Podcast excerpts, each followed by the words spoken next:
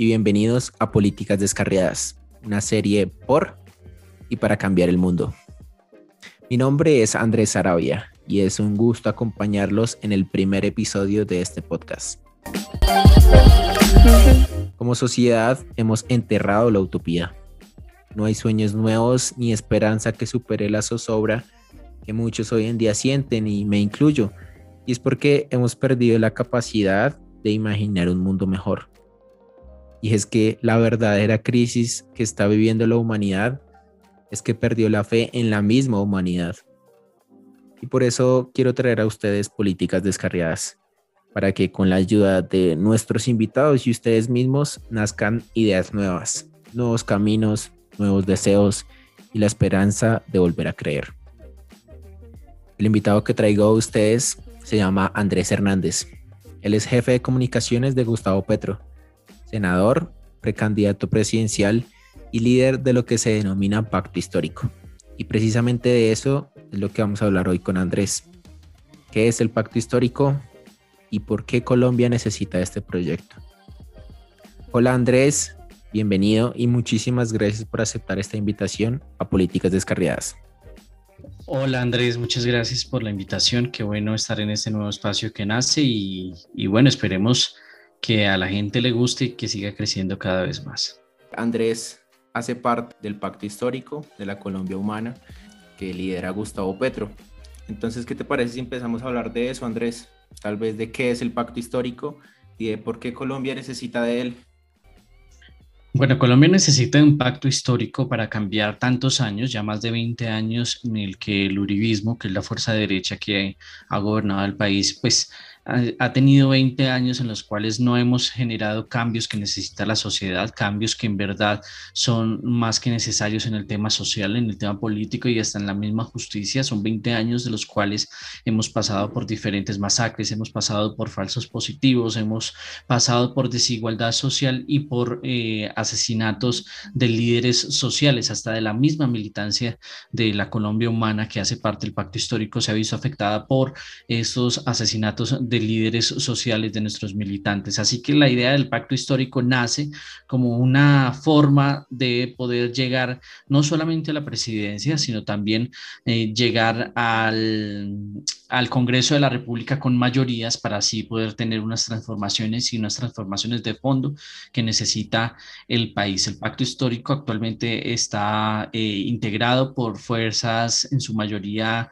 eh, de izquierda, entre eso está el Polo Democrático, está mm, eh, Colombia Humana, está la OP, está Maíz, el Movimiento Indígena y Social, y hay otros grupos significativos, otros movimientos que han estado también ahí presentes y que se han integrado al pacto histórico, como Somos Colombia, el, cual hace parte o el cual dirige Claudia López, Clara López, perdón, eh, y, eh, y, obviamente están llegando diferentes eh, actores políticos como Roy Barreras, como Armando Benedetti, en fin, todos los días van llegando nuevos nuevos sectores políticos, pero igual esto también es de la sociedad y hemos visto cómo se han unido poco a poco eh, sectores de la economía, hemos visto algunos textileros, algunos campesinos que se han unido al pacto histórico con la esperanza de que sea este eh, como esa coalición, como esta, esa unión para poder cambiar y buscar las reformas que en verdad necesita el país.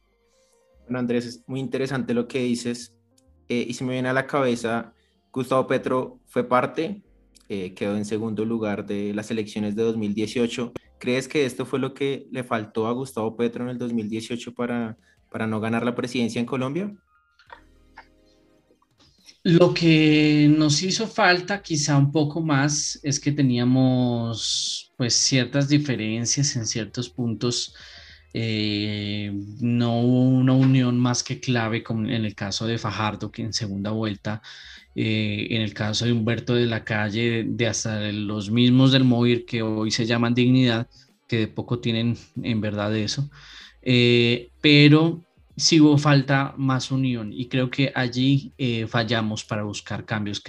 O sea, las personas que votaron en contra o que votaron en blanco no le apostaron a un verdadero cambio en el país y creo que ahí fue la falla gigante. Las oportunidades de ganar eh, eran muchísimas. eh, y la esperanza de cambio se estaba haciendo una realidad en ese momento. Así que no es que no no hubiésemos tenido el apoyo total, tuvimos más de 8 millones de votos, creo que si nos hubiésemos unido más, hubiésemos ganado sin, sin duda alguna en las elecciones de 2018, cosa que ahora vemos en estas encuestas donde hay más unión, donde ya están acá algunos sectores, donde muchos eh, se, le han apostado al cambio, en este caso con Gustavo Petro, que hemos duplicado las encuestas y en estos momentos seguimos ocupando el primer lugar con más del 38% y posiblemente como siguen las cosas en el país, creo que esto podría llegar a, ocurrir que ganemos en una primera vuelta. Podría ser, eh, eh, obviamente, como estas figuras, pero no nos podemos confiar mucho en las encuestas, ¿no? Porque pues obviamente las encuestas encuestas son un mínimo de margen frente a, un universo enorme de millones y millones de personas que, ocupan eh, a Colombia, 45 millones de personas, y las encuestas algunas solamente son de mil muestras o unas más grandes que son más de cuatro mil muestras, pero pues esto nos deja ver una visión y podemos ver y desarrollar diferentes eh, estrategias con tal de poder ganar lo que es la presidencia y no solamente la presidencia, sino el Congreso de la República. Sí, también tuvimos un ejemplo grande en este tema de las encuestas que fue hace poco Estados Unidos, que vimos que Joe Biden en las encuestas eh, alcanzaba 14 puntos por encima de Donald Trump, pero el día de las, de las elecciones estuvieron muy cortas las distancias eh, entre los dos. Bueno, Andrés, tú eres muy joven y precisamente hacia, hacia allá quiero enfocar la siguiente pregunta, ya que hablaste del pacto histórico y que Colombia necesita un cambio y en este caso necesita el pacto histórico para llegar a ese cambio y buscar una mejoría en las cosas. Ya que tú eres joven y crees en el pacto histórico, ¿cuál crees que es el papel de los jóvenes que hoy vemos que llevan la batuta, por ejemplo, en el paro nacional? Eh, y se ve y es certificado de que los jóvenes van a hacer un papel importante en las próximas elecciones del 2022. ¿Cuál crees que es el papel de los jóvenes dentro del pacto histórico, dentro del proyecto que está liderando Gustavo Petro? Pues el tema allí eh, obviamente es, es, enorme, es gigante. Eh, el papel de los jóvenes es fundamental, no solamente porque el pacto histórico sea un conjunto de fuerzas políticas, no, sino que esto tiene que llevar unas transformaciones que van desde la universidad pública gratuita y de calidad, eh, tiene que llevar unos programas muchos, mucho más claros de la universalización de la educación. Y es allí donde los jóvenes van a tener ese papel fundamental de hacer las transformaciones significativas para el país, no solamente desde eh, diferentes reformas que se puedan lograr estando en la presidencia, sino que también me imagino y creo que la conformación de las listas y todo esto será algo muy importante a la hora de tener un Congreso. Y me imagino que la renovación y la oxigenación de la política tiene que darse en cierto punto porque son los jóvenes los que hoy en día están en el paro, son los jóvenes los que hoy en día están... Eh, realizando X o Y eh, motivo por el cual tengamos nosotros también que salir a las calles a buscar esos cambios. Eh, los jóvenes son los que se apropiaron del paro, es, el paro es de los jóvenes, el paro no es de ningún político, es de los jóvenes y por ende la responsabilidad es enorme porque es la juventud la llamada a cambiar el rumbo del país. Y, creo que es más que necesario que en el pacto histórico se dé la oportunidad a los jóvenes y que jueguen un papel importante y, no solamente importante, sino suficiente y superior a la hora de poder tener eh, estos cambios que en verdad necesitamos. Los jóvenes están llamados a cambiar el, país, están, están llamados a cambiar la política en Colombia para que no sigan los mismos dinosaurios de siempre que gobiernan a Colombia, que están ahí en los congresos, que duran años y años, como en el caso de que, que, que bueno, ya no está, pero que deja sus delfines ahí flotando pero es necesario que los jóvenes se apropien de la política. Cuando una política se oxigena, se renueva, pues vamos a tener unas miradas totalmente diferentes y totalmente progresistas a la hora de tomar decisiones que pueden o no afectar al país. Pero es más que necesario que jueguen un papel tanto en el pacto histórico como lo están haciendo en estos momentos con el paro nacional. Andrés, una de las, eh, entre comillas, críticas que le hacen a Gustavo Petro, y tú lo mencionas, de que Colombia necesita una renovación política eh, en su institucionalidad. Una de las críticas que más le hacen a Gustavo es que quieren hacer la renovación, pero lo van a elegir a él de presidente. ¿Qué tienes para decir al respecto? Pues la cosa es que nunca un candidato como Gustavo Petro ha llegado a la presidencia. Sería la primera vez en 20 años que eh, una persona progresista llega a ocupar el cargo más alto de elección popular en el país, que sería la presidencia de la República, con unas miradas y unas opciones y unas propuestas totalmente progresistas que van al cambio, que de verdad buscan una justicia social, que es lo que se necesitan. Entonces, decir que que, buscar una renovación es no elegir a Petro, pues sería un, equívoco completo porque uno, no hemos podido o no hemos tenido la oportunidad de contar con un gobierno como, eh, como sería tener la figura de Gustavo Petro en la presidencia. Y dos, eh, porque traería obviamente estas propuestas que en verdad darían eh, esos cambios y que se necesitan y esa renovación que necesita el país a la hora de justicia social, a la hora de hablar de derechos, de libertades, en fin, lo que hoy estamos viviendo nos muestra que son 20 años en los cuales eh, el pueblo colombiano ha estado azotado en cierta forma a, a, lo que diga una persona, en este caso Álvaro Uribe Vélez. El pueblo ha estado azotado 20 años de Uribe bueno, 20 años y muchos en cuerpo ajeno gobernando, pero ya es hora de que el país cambie. ¿Y cómo logramos eso? Pues eligiendo de una forma distinta, buscando el cambio y buscando la opción que va a generar ese cambio. En este caso sería eh, Gustavo Petro quien estaría en ese momento liderando la, opción o la intención de voto. Y es eh, importante decirlo que eh, no es lo mismo de lo mismo, no es eh, elegir a Petro para que gobierne la derecha o algo, no, creo que esto viene con un programa de gobierno que es incluyente, un programa de gobierno que nos va a traer a todos la justicia social y nos va a traer a todos paz, que creo que es lo que necesitamos en estos momentos. Andrés, a raíz de, lo que dices, eh, se me vienen a la mente todas las imágenes que han llegado a nosotros a través de redes sociales, de medios informativos, y es el odio, la indignación, la zozobra que están viviendo los jóvenes, eh, las personas hoy en día en la calle a, través del paro y es por lo que tú dices, eh, por estas dos décadas que ha tenido eh, en el gobierno la derecha o un mando más conservador. Entonces quisiera preguntarte es, ¿qué piensa del pacto histórico del paro nacional hoy en día?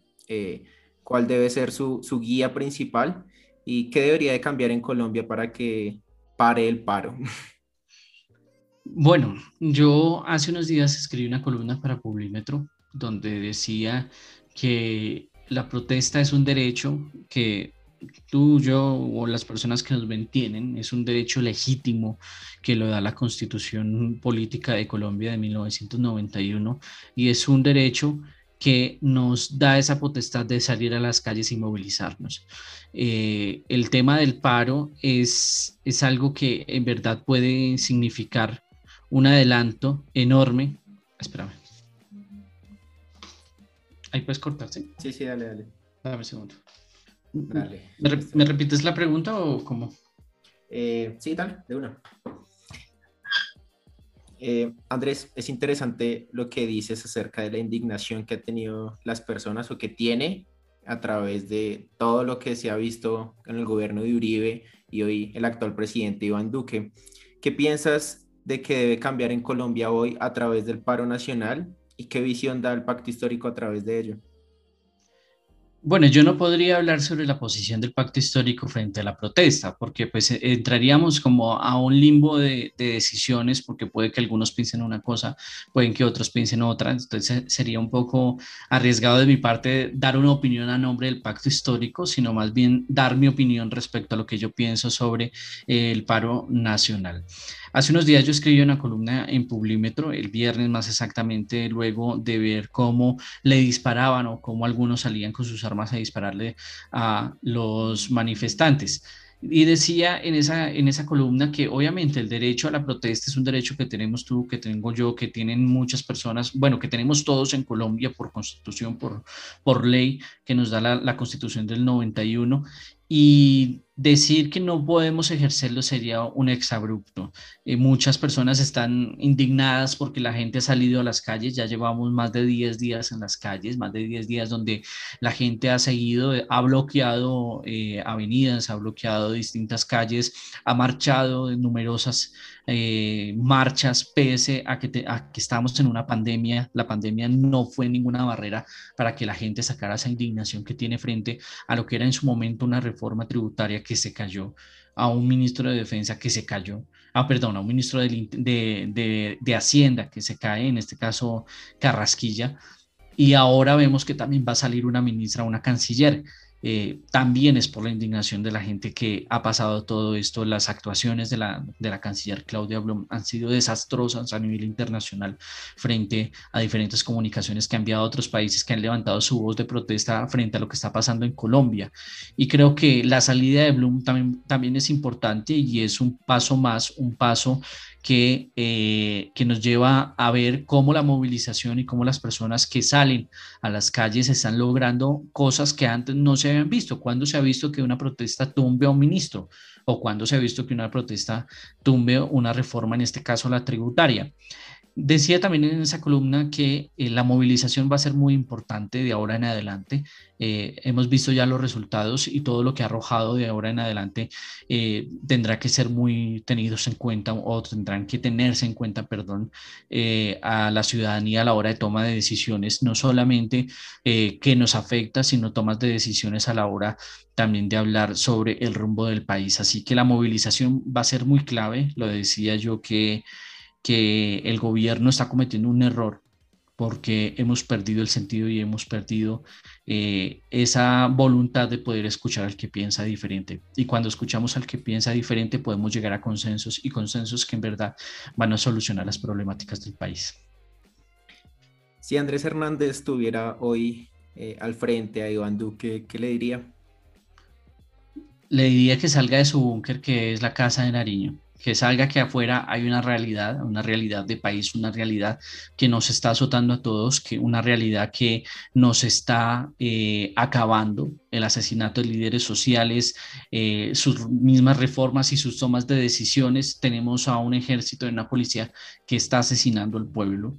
Ya vamos más de 30 personas muertas eh, asesinadas a manos de las fuerzas estatales. Así que le diría a Iván Duque que salga de esa burbuja donde lo tienen, que la realidad es otra, que su desconexión nos está jodiendo a todos, en pocas palabras, que su desconexión es la de un presidente inexperto, un presidente que no sabe ni siquiera dónde está parado y que no sabe dónde va el rumbo del país. Así que que salga de su burbuja, que eso de estar desconectado no sirve para nada. Y mejor que cierre el, programa que tiene, creo que ya no va al programa eh, de él, la, desconexión y acción, pero nunca se ve nada allá.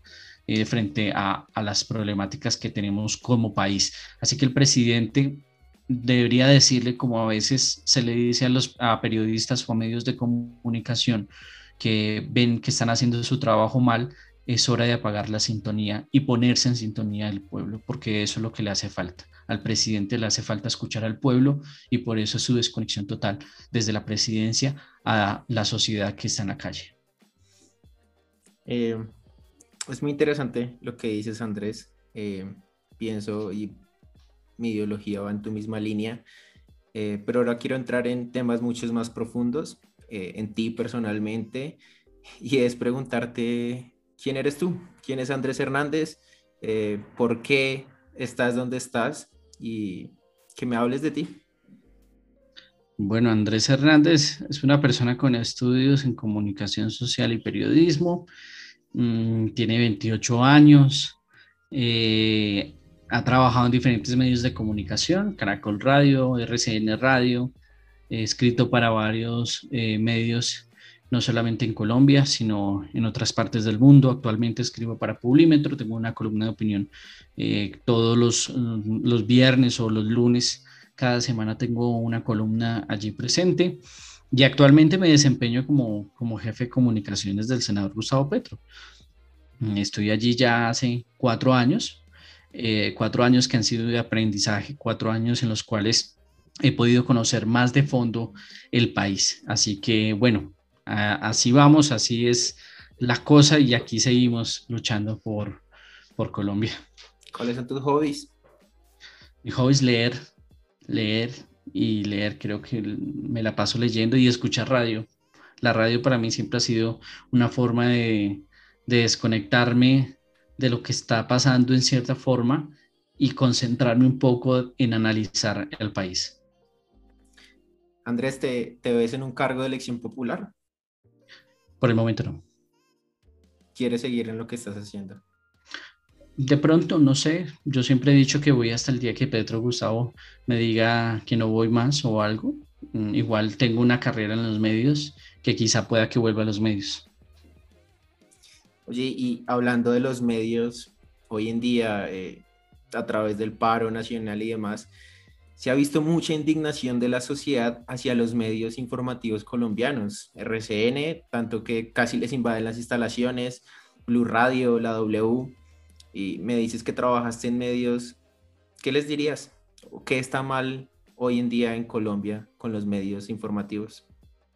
Está mal el periodismo. El periodismo está en crisis en cierta forma porque se ha dedicado a ser la foca del gobierno, la foca en el sentido de que le aplaude todo, eh, y no ha hecho su verdadera labor que es la de informar y la de informar con responsabilidad.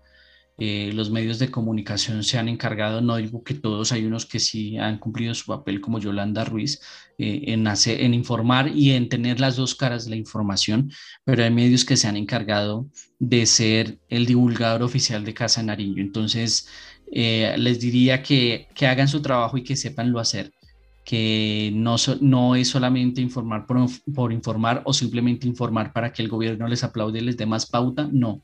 Aquí el ejercicio del periodismo es el de estar con el ciudadano, de informar al ciudadano y de hacerlo con veracidad, hacerlo con las... Mm, con la ética que se requiere ser periodista, y que también eh, lo hagan con el sentimiento de amar esta carrera y no desprestigiarla, porque hemos llegado al punto de que han desprestigiado esta carrera y, y no solamente hacen el periodismo por hacerlo, sino que se vuelven más activistas de escritorio que periodistas en la calle. Vamos con una sección eh, de preguntas rápidas, ¿te parece? Bueno. La idea es, yo te digo unos nombres de personas eh, y a través de una, máximo dos palabras, tú los describes a partir de, de lo primero que se te venga a la mente, ¿vale? Bueno. ¿Empezamos? Bueno. Gustavo Petro. Esperanza. Alejandro Gaviria. Mm, amistad. Álvaro Uribe. Uy, Álvaro Uribe. Lo primero. Terrorífico. Sergio Fajardo. Tibio. Ángela María Robledo. Tibia. Paloma Valencia. Mm, desubicada. Claudia López. Mm, trabaje, mi hermano. Angélica Lozano. Doble. Holman Morris. Amigo. Armando Benedetti. Un buen líder. Roy Barreras. Mm, tengo mis dudas.